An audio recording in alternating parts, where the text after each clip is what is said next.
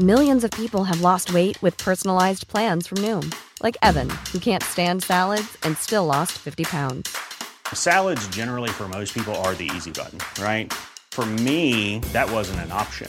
I never really was a salad guy. That's just not who I am. But Noom worked for me. Get your personalized plan today at Noom.com. Real Noom user compensated to provide their story. In four weeks, the typical Noom user can expect to lose one to two pounds per week. Individual results may vary.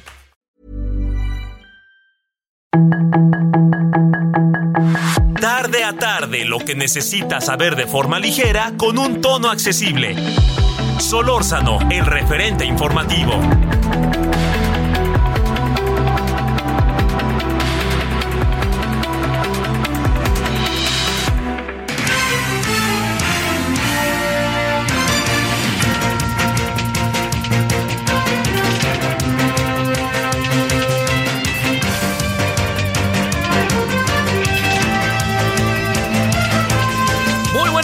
Tardes, aquí andamos como todos los días, hoy a las 17 con uno en la hora del centro. Uy, está rudísima la Ciudad de México, difícil llegar, acceder, moverse y luego llueve.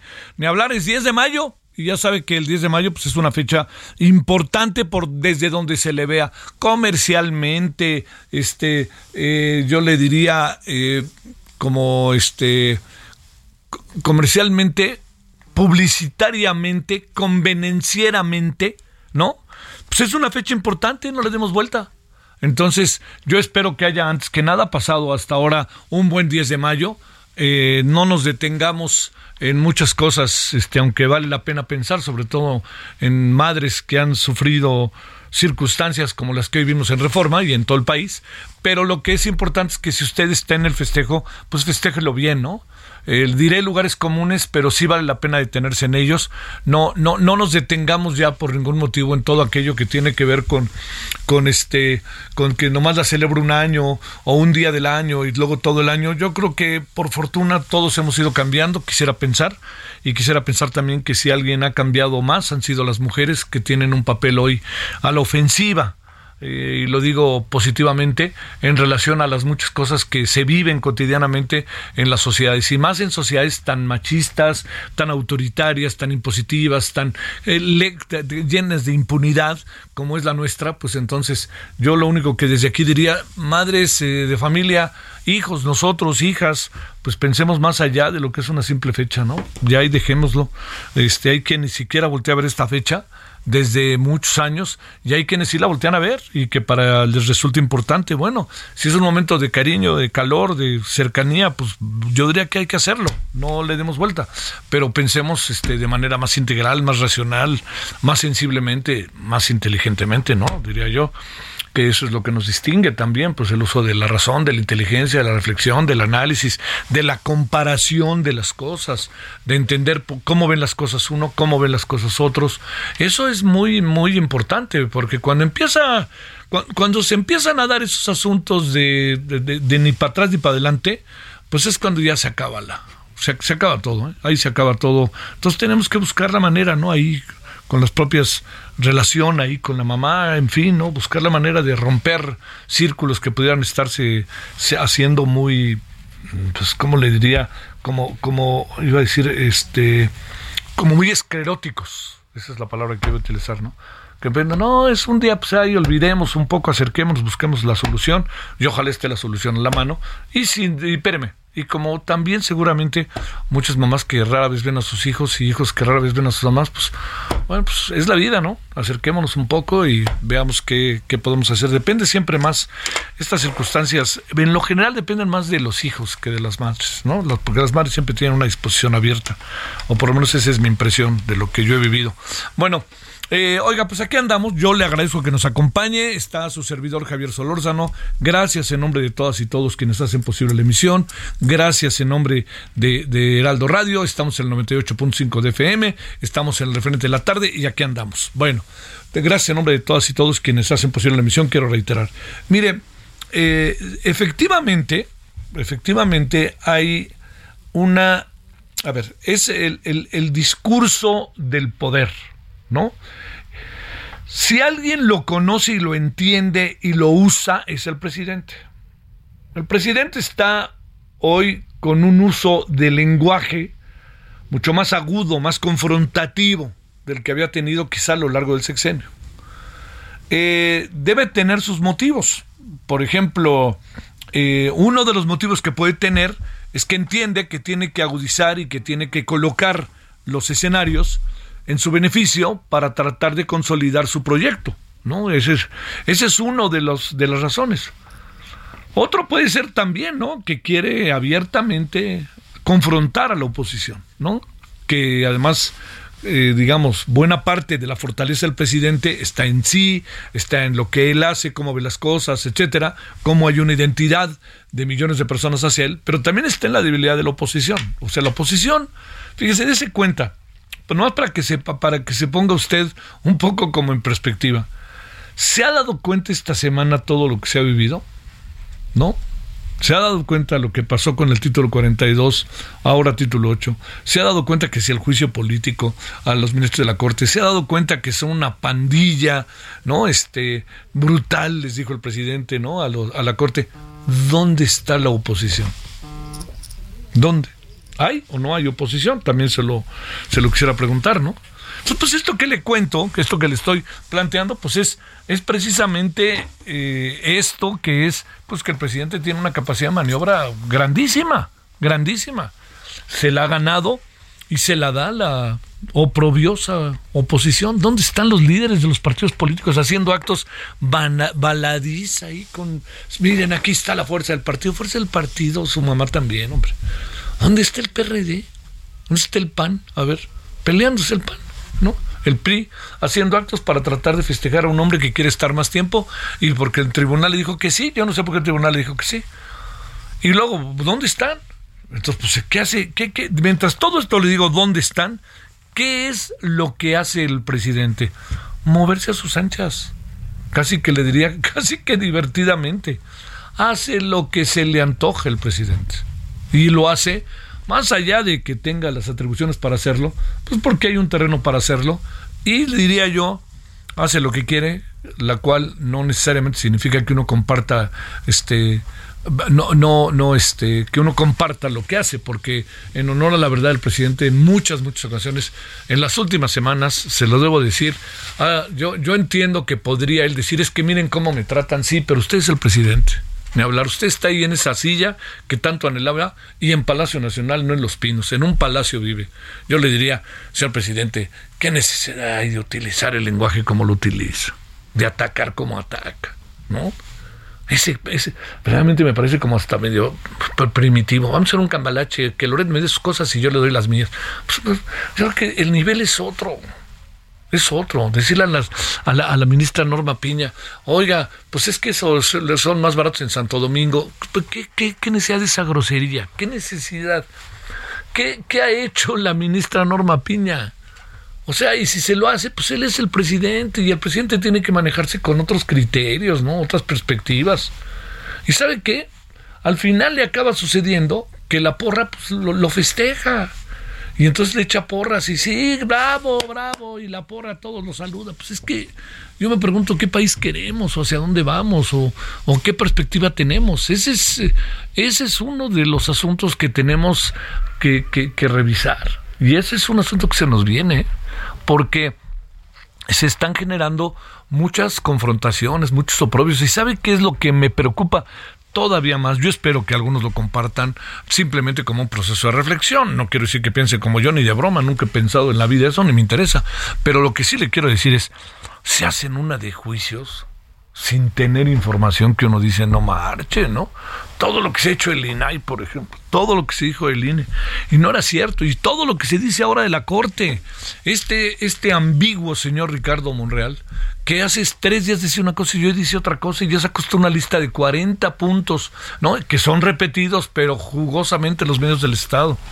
O sea, si es, si es cierto, pues órale, ¿no? Pero si no es cierto, no jalen, hombre. Pues en qué lío nos meten a todos. Yo no creo que haya voluntad distinta de la que estamos viendo. ¿eh? Ya se lo dije. No veo que haya una voluntad distinta de la que estamos viendo. Aquí no hay que en, en tres días va a cambiar esto. No va a cambiar en tres días. Así va a ser hasta el último del sexenio, el último, en donde el presidente todavía, acuérdese de mí, el 20, 30 de septiembre del 2024 va a ejercer al máximo el poder. Usted lo verá. Y yo no sé qué va a ser su sustituto, ella o él, ¿eh? Porque yo no veo, también, no me digan más, a ver, yo hace como tres meses dije, yo no tengo elemento alguno para pensar que Morena vaya a perder las elecciones del 2024. Se lo puedo decir, hace tres meses dije eso y ahora le digo casi que lo garantizo, que no hay manera de que Morena pierda. ¿Dónde están los que podrían competir con Morena? ¿Dónde? Bueno, la única, no, no veo, no veo, así, no veo, no veo. Y además, pues la bronca donde esté en Morena, que se peleen con, que se peleen entre ellos, etcétera. Pero aunque se peleen, así le digo, aunque como si fuera un partido de fútbol, aunque un equipo quede con siete jugadores, no va a perder el de siete. Así se lo planteo. Entonces, también ahí necesitamos tener como mirada de las cosas, yo diría que un poquito distintas, ¿no? Bueno, este es uno de los asuntos que a mí también le debo de plantear me está inquietando. El uso, lo he venido diciendo, ¿eh? pero el uso del lenguaje del presidente. La referencia que hace a lo que él llama adversarios, que ya no parecen adversarios sino enemigos. La forma en que se comporta el presidente, yo creo que es, bueno, no, me, he permitido escribirlo en varias ocasiones en La Razón. Estoy en ello porque, porque a mí me inquieta, porque el, presidente debe de, de, de tener plena conciencia de que gobierna para todos, no solo para sus cuates. Para todos, no solo para sus cuates, no para sus seguidores.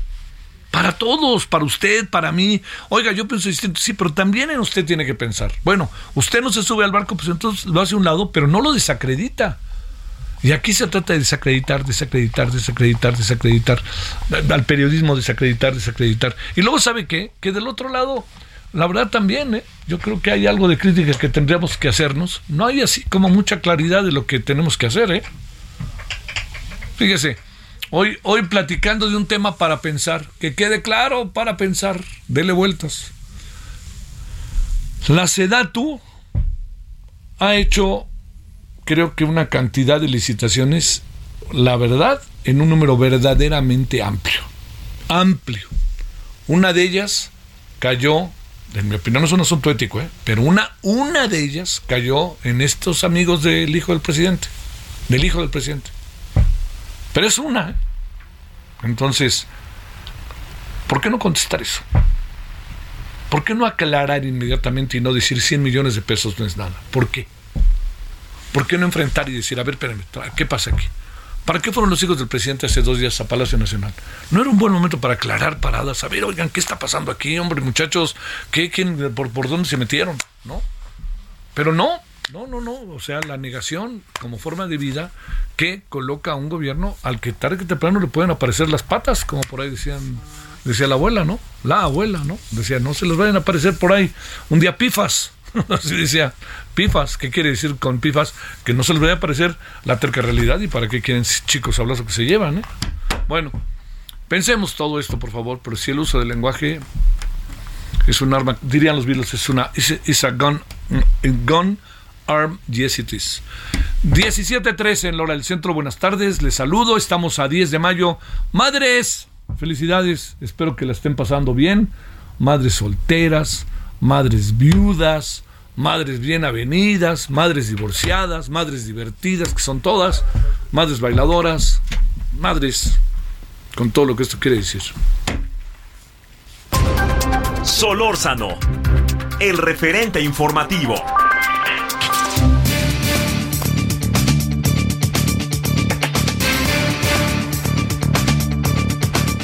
Bueno, como siempre, en verdad muchas gracias eh, Juan Jesús Garza Onofre te agradezco porque debo de, hacer público que cada vez que te buscamos nos haces el favor de tomar la llamada, incluso en pleno Día de las Madres. Así que yo te lo agradezco. ¿Cómo has estado, Juan Jesús? Bien, todo bien, querido Javier, y nada que agradecer. De verdad que estamos siempre con la disposición y, con toda la disposición de, de reflexionar sobre tantos temas que están pasando en lo jurídico y en lo político. Así es. A ver, empecemos por lo jurídico.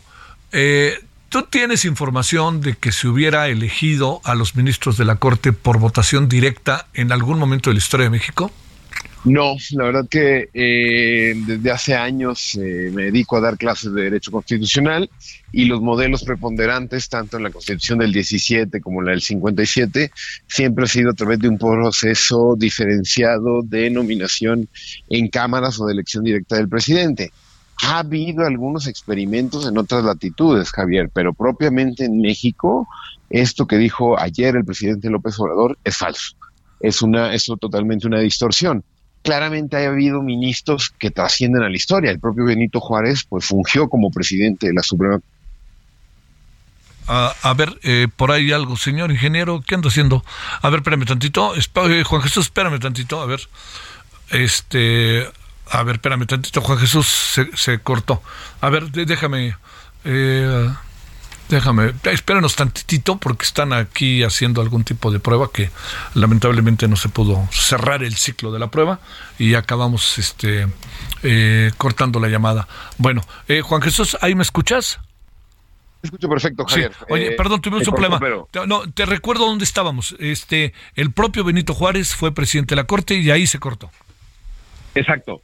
Son figuras que destacan porque después de ser presidentes de la Suprema Corte saltan a la arena política, pero nunca en la historia, Javier, por lo menos en la historia contemporánea de este país, ha existido ese modelo de votación popular de los jueces y de los ministros de la Suprema Corte. Ah. Este, ¿por qué decir eso? ¿Qué, piensas? Como un poco reflexionando, leyendo tu artículo de hoy con Javier, ¿por qué, por qué piensas eso? ¿Por qué piensas que lo dice el presidente? Mira, creo que creo que en este sexenio en particular, Javier, ha llamado muchísimo la atención el argumento de la legitimidad. Al tener tanto porcentaje de voto y tanto respaldo popular del presidente López Obrador, y también hay que decirlo, sus números de aprobación son bastante, bastante altos todavía, parecería que se creen los únicos eh, con eh, la autorización para entender eh, la voluntad del pueblo, ¿no?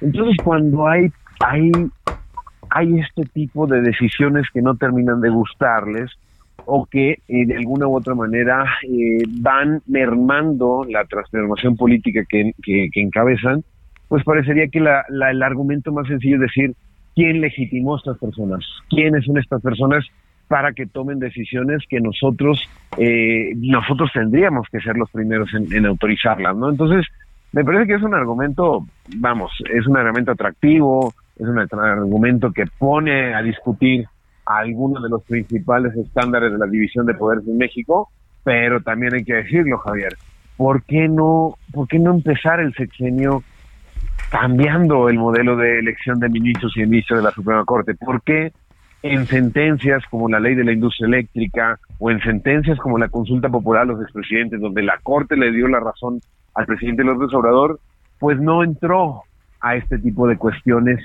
ni de amenazas, ¿no? Eso es lo que llamamos la atención, que más bien parecería una, una arma para amenazar y para tratar de amedrentar cómo se conforma actualmente la Suprema Corte de Justicia. ¿Pueden los ministros de la Corte, bajo las actuales circunstancias, estando de por medio lo que está respecto a los fallos que ha emitido, como dice el ambiguo Ricardo Monreal, pueden ser llevados a juicio político? Sí, sí pueden, Javier. Esto lo dice el artículo 110 de la Constitución desde hace bastante tiempo. Aquí, donde se equivoca Monreal, y creo que de nueva cuenta está utilizando esta interpretación a, favor de, su partido político, es que los ministros no pueden ser llevados a juicio político por cualquier cosa. Claro que pueden ser llevados a juicio político, no solamente ellos, Javier, cualquier funcionario público en este país incluso los propios representantes populares como senadores o diputados. Pero las cuestiones por las que habría propiamente que llevar a los juicios políticos a este tipo de personajes son por violaciones graves a la Constitución. Entonces, aquí lo que está haciendo es haciendo una interpretación a la medida. Cuando una decisión de los ministros y las ministras no les guste, pero esté apegada a derechos, nueve votos, solamente dos quedaron en minoría, pues aquí están utilizando esto para poder llevarlos a comparecer ante el Senado y ante la Cámara de Diputados. Algo, sinceramente, Javier, que no tiene ni pie ni cabeza y que difícilmente va a transitar en un futuro próximo por la cantidad de candados que tiene de la oposición y de, al final del día, el juicio político eventualmente terminaría en la necesidad de un desafuero y que pierdan eh, de, sus funciones. Entonces, no, esto, esto es más bien una amenaza y resulta más bien tramposo. Oye, este, o sea, a ver, para, déjame ponerlo en perspectiva si te parece, Juan Jesús. Quiere decir que en función de lo que la Corte, nueve ministros de la Corte decidieron, no habría elementos para llevar a cabo un juicio político en su contra. Es correcto.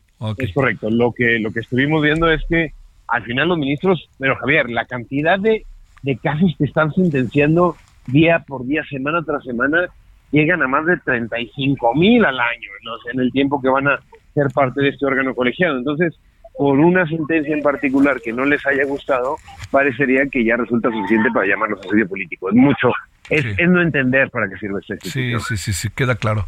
A ver, este, bajo esta perspectiva, eh, te diría, eh, en, tu, en tu dinámica de conocimiento de la Corte de los Asuntos del Derecho, ¿qué piensas de la propuesta de que sean elegidos directamente? los ministros de la Corte, las y los ministros. ¿Cómo lo encuentras? ¿Cómo lo ves? ¿Es factible? ¿Vale la pena? ¿Qué hacemos? Mira, eh, sinceramente, eh, yo no le tengo miedo. ¿eh? Hay algunos colegas que lo ven muy mal, hay otros que lo ven eh, muy escandaloso. Yo no le tengo miedo. Aquí el problema, Javier, es que parecería que lo que es existe es una falta de imaginación y de cómo estructuramos las designaciones de nuestros funcionarios públicos. De los 11, sí me parecería un error por completo que los 11 fueran electos a través del voto popular.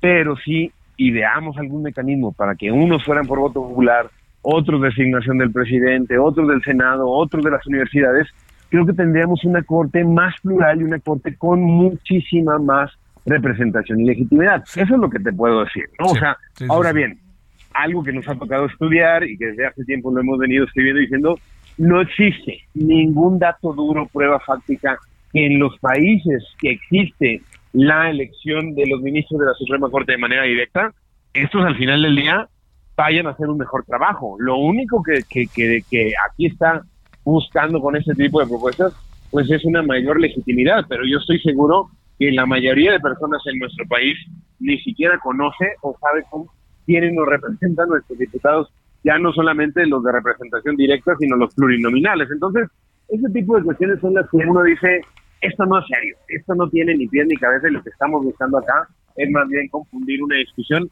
en ocasión de una decisión que no les gustó a los oficialistas. ¿Viste los 40 puntos de irregularidades y de excesos de eh, que mencionó eh, Ricardo Monreal sobre la Corte? Sí, sí, sí, sí, sí lo ¿Una opinión sobre ello? A ver, a, mí a mí sorprende el giro que, tuvo Monreal y que sí, sí, es lamentable, lamentable. Sí, sí, se ostenta como eh, profesor de la Facultad de Derecho y es una persona que habla mucho de la Constitución. De nueva cuenta, aquí, Javier, si les importan tanto esos 40 puntos, si ha llamado la atención que tenemos una corte que está corrupta y un poder judicial que está podrido, no, hagamos un poco de memoria. Tan solo hace un par de años se hizo la reforma judicial más significativa en los últimos 25 años en México y la impuso el propio ministro presidente eh, Arturo Saldívar en aquel entonces, ¿no? Entonces aquí decimos, pues no entendemos, entonces no entendemos porque lo aprobaron los senadores y lo aprobaron los diputados con Morena, ¿no? Entonces, ¿qué pasó? Entonces, ¿qué fue eso? ¿Fue una reforma más bien estética? ¿Fue algo que no leyeron? ¿Fue algo...? Eso es lo que, lo que, lo que molesta, que, que ahora importa el Poder Judicial cuando parecería que claramente hay muchísimas cosas que reformar del Poder Judicial, pero que en esta coyuntura se utilice como eh, manera para amenazar y para eh, amedrentar a los ministros, me parece totalmente fuera, fuera de lugar y fuera de cuadro. Te dejamos con una última pregunta, Juan Jesús. ¿Qué piensas de la demanda en contra de Hugo López Gatel? Lo que puedas saber de ello. ¿Qué piensas? Yo la veía venir, pero ¿qué piensas ya formalmente? A ver, eh, esto es una posibilidad que te da el Poder Judicial, Javier. Si alguien está inconforme, puede interponer una demanda y dicha demanda puede llevarse a otra instancia y eventualmente a otra instancia, ¿no? Por eso la justicia es lenta y por eso la justicia parte de órganos colegiados. Entonces, en un primer momento, si un, eh, un, un juzgador decidió darle trámite y aceptarla, yo sinceramente creo que está en todo su derecho la persona que, llevó a cabo estas acciones. Dicho esto, me parece prácticamente imposible que transite o que se le puedan fincar responsabilidades. Sinceramente, hablar a todo pasado resulta eh, sencillo, pero también asumir qué se pudo hacer más o menos dentro de una pandemia nunca antes vista con el factor de emergencia, como abogado te digo, me parece un caso que yo sinceramente pues no lo tomaría, no lo tomaría, ¿sabes? Gracias Juan Jesús, muchas gracias, buenas tardes. A la orden, Javier, buen día. Gracias, pausa. El referente informativo regresa luego de una pausa.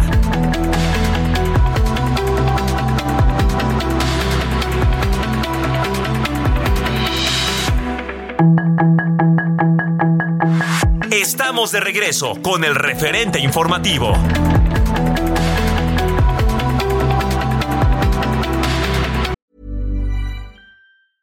Hiring for your small business? If you're not looking for professionals on LinkedIn, you're looking in the wrong place. That's like looking for your car keys in a fish tank.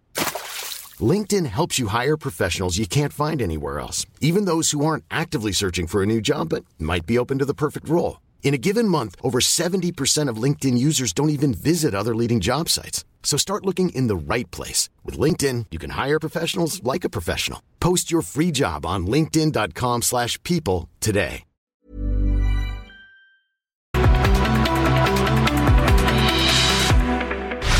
En el referente informativo le presentamos información relevante. Madres buscadoras marcharon en México por desaparecidos. Fiscalía ejecuta orden de aprehensión por homicidio a El Güero Palma, por lo que no saldrá de prisión. Biden y López Obrador refrendaron en llamada su compromiso para atender el fenómeno migratorio. Gobernadores de Morena respaldan al plan C de López Obrador. Conagua reporta sequía extrema en 57 municipios de Hidalgo. En Jalisco cayó a un barranco un autobús de un equipo infantil de fútbol. Se reporta una persona muerta. En Tijuana se descubrió un narcotúnel debajo de una casa para llevar drogas hasta Estados Unidos. Llevan 48% de avance en obras de conexión del aeropuerto de Cancún a la estación del tren Maya. Autoridades alertan por aumento de flujo migratorio en la frontera Tamaulipas-Estados Unidos por el fin al título 42. Sus comentarios y opiniones son muy importantes. Escribe a Javier Solórzano en el WhatsApp 5574 50 13 26.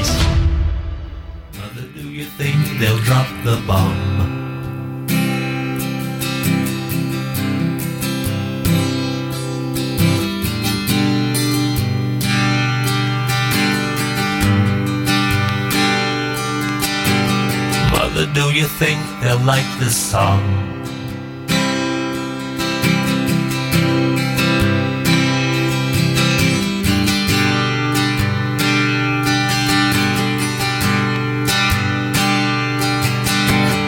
Mother, do you think they'll try to break my balls?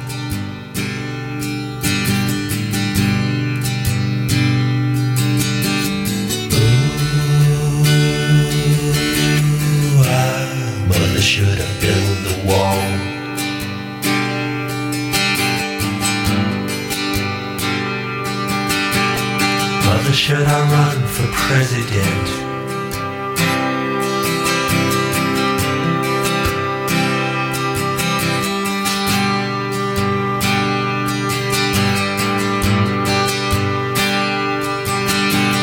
Mother, should I trust the government?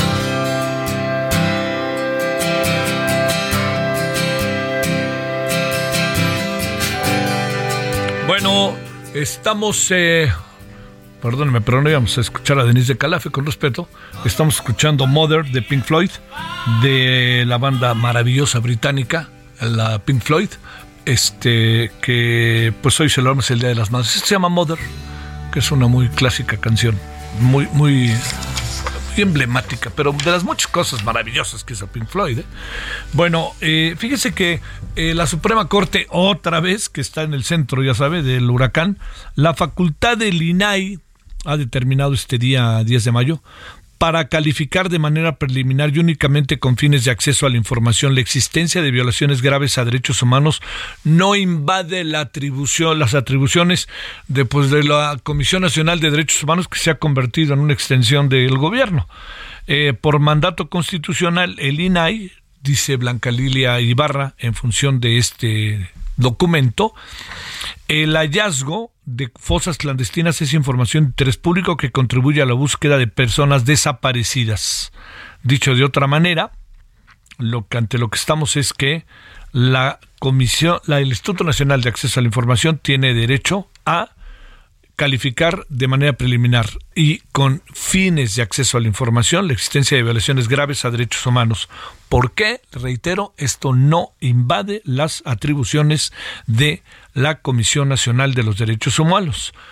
¿En función de qué? De varios temas, pero sobre todo por este.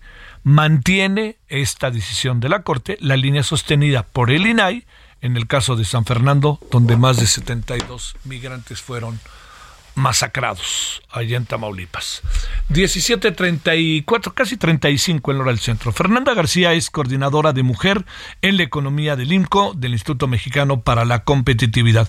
Gracias Fernanda, ¿cómo has estado? Muy buenas tardes. Buenas tardes, un gusto estar aquí. Gracias. Te pregunto, a ver, ¿cómo calificaríamos luces, sombras, hallazgos, números?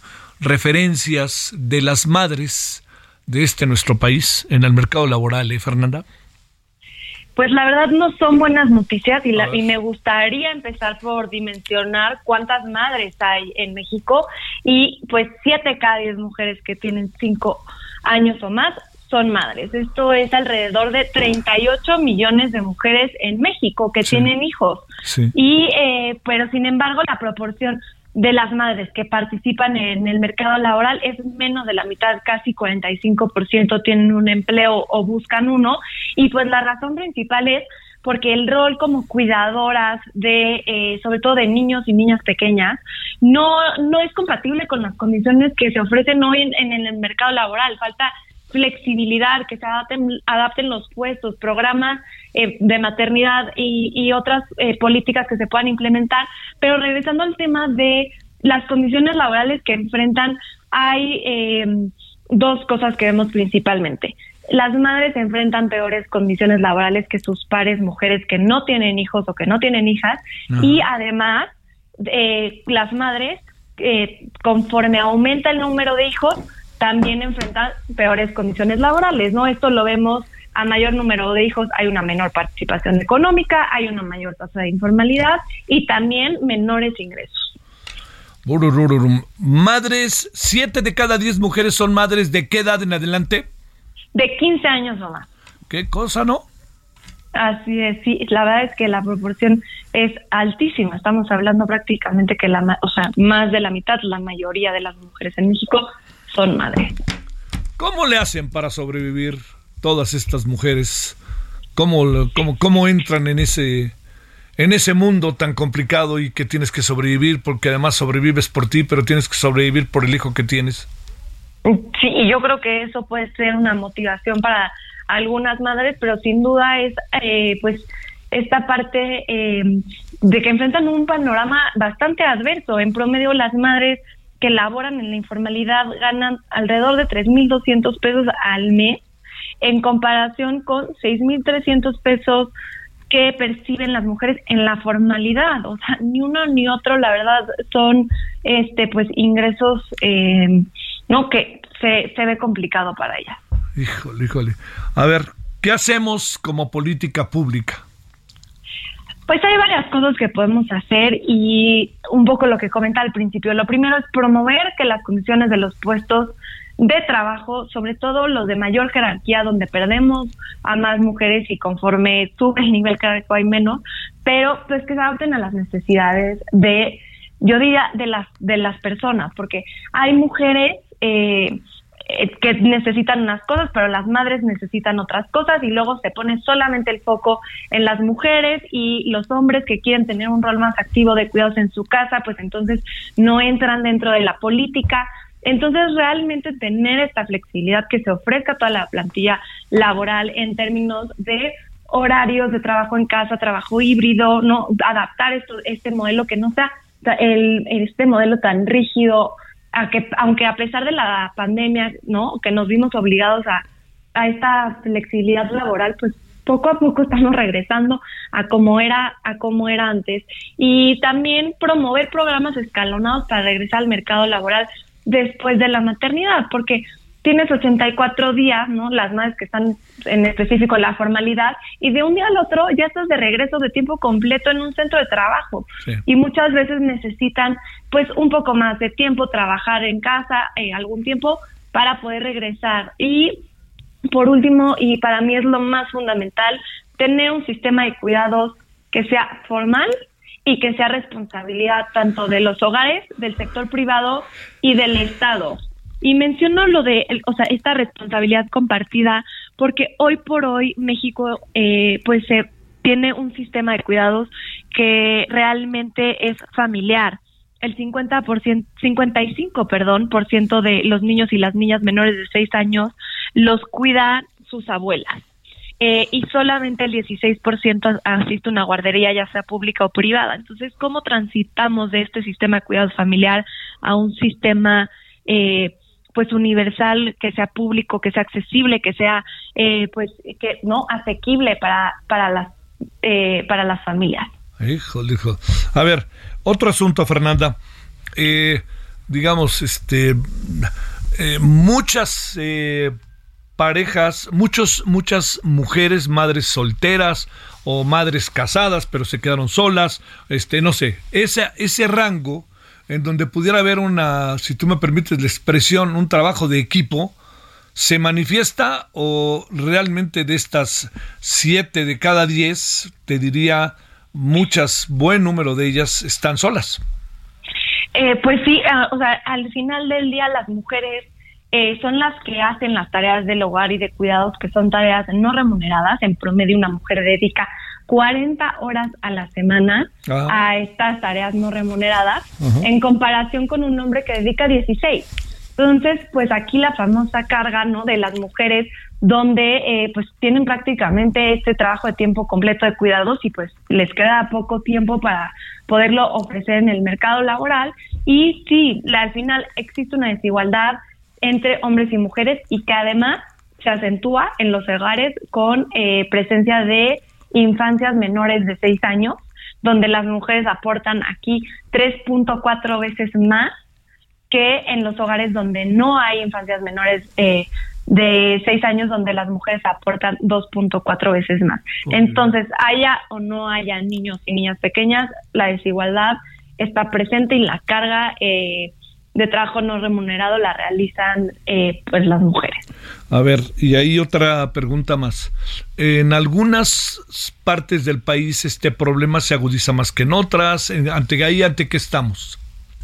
Sí, eh, bueno, en, en específico, lo, o sea, lo que podemos ver es pues cuántas madres hay en el, en el mercado laboral dependiendo del estado y ahí vemos Baja California Sur, eh, tiene 54% de las madres que tienen un empleo o buscan uno y en el otro extremo Chiapas, ¿no? Donde esa esta proporción cae a 34% y hace poco, eh, en marzo, el INCO sacó un estudio que se llama Estados con lupa de género para entender cuáles son las condiciones que enfrentan las mujeres y precisamente Baja California Sur es de los estados que eh, que les va mejor en comparación con Chiapas que ocupa de los últimos lugares. Entonces, pues no es coincidencia, las condiciones que se ofrecen a las mujeres también se refleja en mayores tasas de participación eh, a nivel local.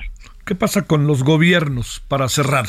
A ver, hay una política concreta, específica en política pública, es algo que se esté siguiendo, se les pide a las empresas que contraten, cómo actúan las empresas con estas mujeres que de repente, por ejemplo, tienen un hijo y les dan tres días para regresar si no las corren, o no te contrato si estás embarazada, todo eso. Pues aquí pasan varias cosas. Eh, eh, primero, pues existe la norma oficial mexicana 035, eh, que es esta norma de factores de riesgo psicosocial en el trabajo. Eh, y ahí pues se habla mucho como de los protocolos de violencia de, eh, de género que tienen que tener este, los, los, los centros de trabajo, pero en realidad pues más allá de que existan no sabemos, no siento que sea por hecho, más bien no se está revisando que realmente se esté implementando con cierta regularidad, etcétera. Por otro lado, está la norma mexicana 025, que esta es una norma en igualdad laboral y no discriminación. Eh, la verdad, eh, la hemos analizado y es bastante completa e incluso te da como las recomendaciones de política eh, para incluir a más mujeres por tamaño de, de, centro de trabajo, pero al final es una norma que es realmente poco implementada porque es voluntaria.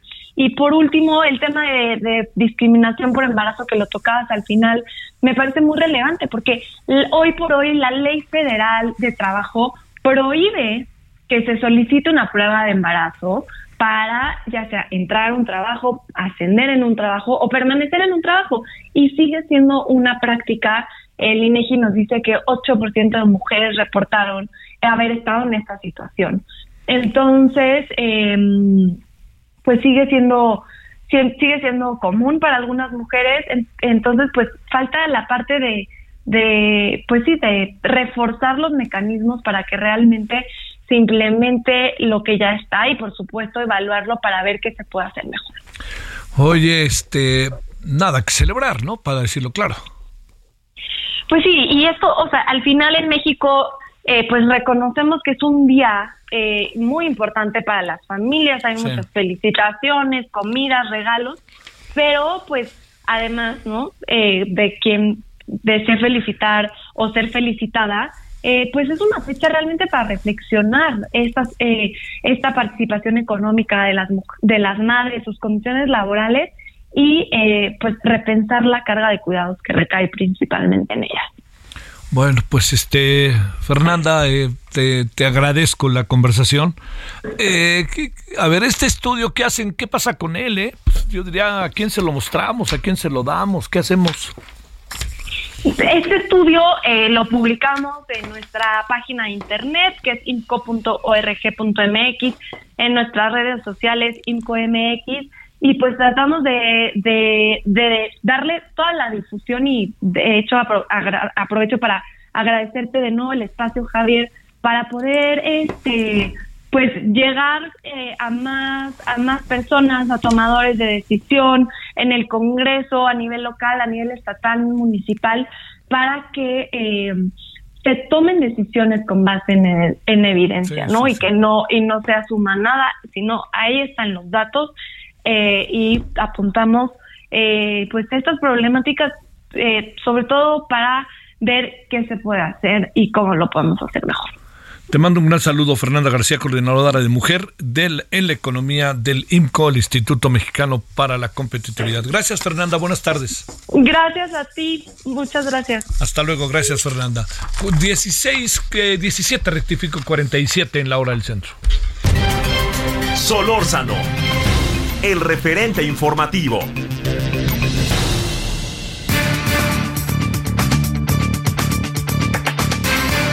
Vámonos a las 17:47. Entonces, estamos aquí en Heraldo Radio. Misael Zavala, cuéntanos qué tienes, Misael. Saludo también al auditorio. Pues hoy la Sala Superior del Tribunal Electoral Federal ordenó a autoridades electorales estatales entrar a fondo para indagar una supuesta promoción y también actos anticipados de pre-campaña de tres de las cuatro corcholatras presidenciales de Morena.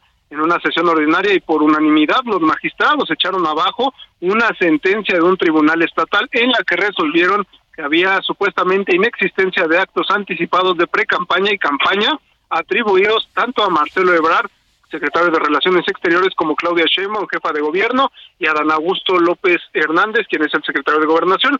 Esto por la participación en un evento proselitista en el Estado de México, donde hablaron abiertamente, pues, de eh, pues las campañas prácticamente de la gubernatura y también de las elecciones presidenciales del 2024. Ahora, eh, pues las autoridades estatales y electorales analizar si estos actos y estas y estos dichos de los funcionarios están siendo utilizados como actos anticipados de campaña, Javier. Híjole, pues no me digan que no, andan andan de la greña, andan este pintando las bardas, despintándolas, andan en todo eso, ¿no? Sí, efectivamente, también hay algunas eh, pues impugnaciones que ya se metieron ante el Tribunal Federal para indagar también todas estas situaciones, tanto las bardas como los eh, todas las declaraciones que han realizado ya estos funcionarios conocidos como las corcholatas de Morena. Hasta luego, Misael. Gracias. Buenas tardes. Gracias, buena tarde. Le queremos agradecer a Jorge Andrade, quien es especialista independiente en temas de migración. Jorge, gracias por tu tiempo. ¿Cómo has estado? Buenas tardes. Javier, buenas tardes. Bien, gracias. Gracias por tu tiempo. ¿Ante qué estamos exactamente? Te lo digo porque cada vez este sí se ve, a diferencia de lo que pasó con la ley Simpson Rodino o Simpson Mazzoli, sí se ve que hay una gran cantidad de migrantes este, corriendo hacia la frontera, queriendo cruzar, y sí se ve que Estados Unidos está militarizando la frontera. ¿Ante qué estamos? Eh? Es una situación complicada de, como lo señalé anteriormente, de desinformación. A ver.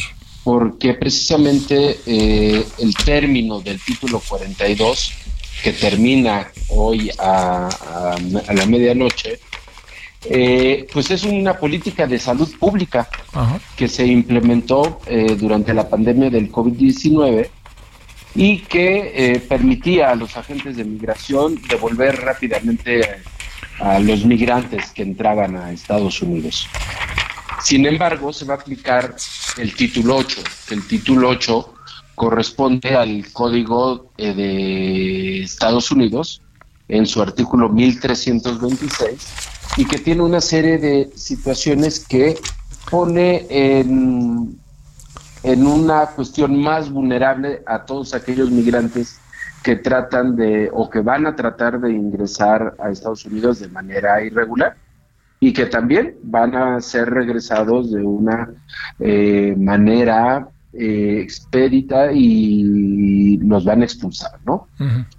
Y entonces esa desinformación que ha habido a los migrantes, eh, ya sea yo le apuesto a que son personas que no tienen toda la información posible, que alientan a los migrantes y que en algunos casos pues son los mismos grupos que se dedican a traficar con personas, quienes eh, les crean falsas expectativas para cobrarles, para llevarlos a la frontera con México, eh, a lo mejor inventándoles que va a estar abierta ya la frontera, que es el título 42, y pues que van a estar en una situación de bastante riesgo y de vulnerabilidad.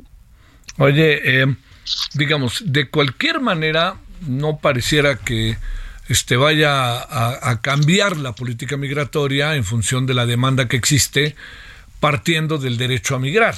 Pareciera que muchas cosas van a quedarse casi exactamente igual, pregunto.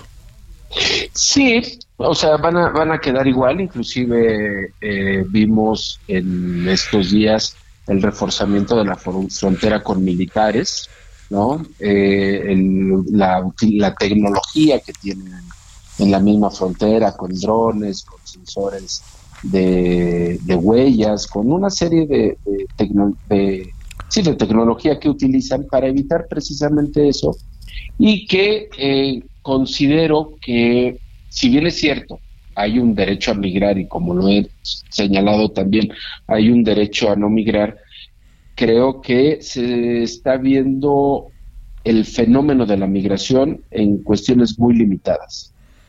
Eh, no hay un análisis geopolítico, no hay un análisis económico, social, que eh, electoral, que va entrelazado con lo político, que está, eh, que, deja en medio a los migrantes, ¿no? O sea, son fundamentales los derechos humanos, pero si limitamos la discusión al derecho, solamente al derecho humano de emigrar, al derecho de solicitar asilo, al derecho, creo que eh, limitaríamos mucho el análisis que requiere esta situación. ¿Qué va a pasar para cerrar, Jorge? Pues eh, van a seguir eh, saturando las fronteras, eh, estando en mucho más riesgo los migrantes, porque pues, dependiendo la nacionalidad, las bandas de delincuencia organizada los tienen mucho más focalizados, todos aquellos que tienen las redes en Estados Unidos como son cubanos, venezolanos, este, mexicanos, eh, hondureños, guatemaltecos, salvadoreños, que tienen esa, que ya tienen sus amigos, familiares eh, en Estados Unidos, pues son presas de privación de la libertad, de secuestros, de extorsiones y pues arriesgándose a que a querer cruzar, a que los deporten, a que si lo vuelven a intentar ya pueden ser señalados para una multa, inclusive dos años de prisión. Sí van a estar en Estados Unidos, pero en una prisión. Algunos que detengan y que tengan algunos delitos ya este, en Estados Unidos, pues pueden estar hasta 10 o 20 años de prisión allá. Entonces, esa es una situación bastante complicada eh, y desde mi punto de vista considero que, eh, que está muy alentada por quien tiene los beneficios y que son las personas que se dedican a, a traficar con las personas. ¿no? Te mando un gran saludo, Jorge Andrade, y muchas gracias que estuviste con nosotros. No, de qué, un saludo para ti y todo tu auditorio. Gracias, por tu tiempo. Bueno, fíjese que a las 21 horas en Hora del Centro estaremos con Heraldo Televisión. Eh, tenemos los asuntos, algunos de los que hemos tocado hoy. Vamos a volver a entrarle a este asunto del juicio político a los, a los integrantes de la Corte, pero también si en la historia la Corte había sido designada por voto directo. Y todo indica que nunca ha pasado. Bueno, pásela bien, nos vemos a la noche, adiós. Hasta aquí Solórzano, el referente informativo.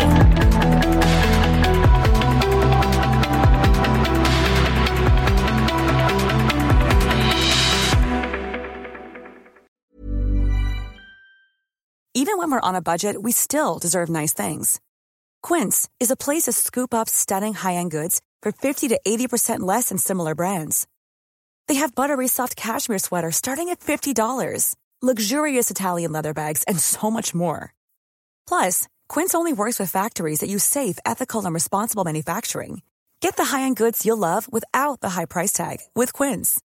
Go to quince.com/style for free shipping and 365-day returns.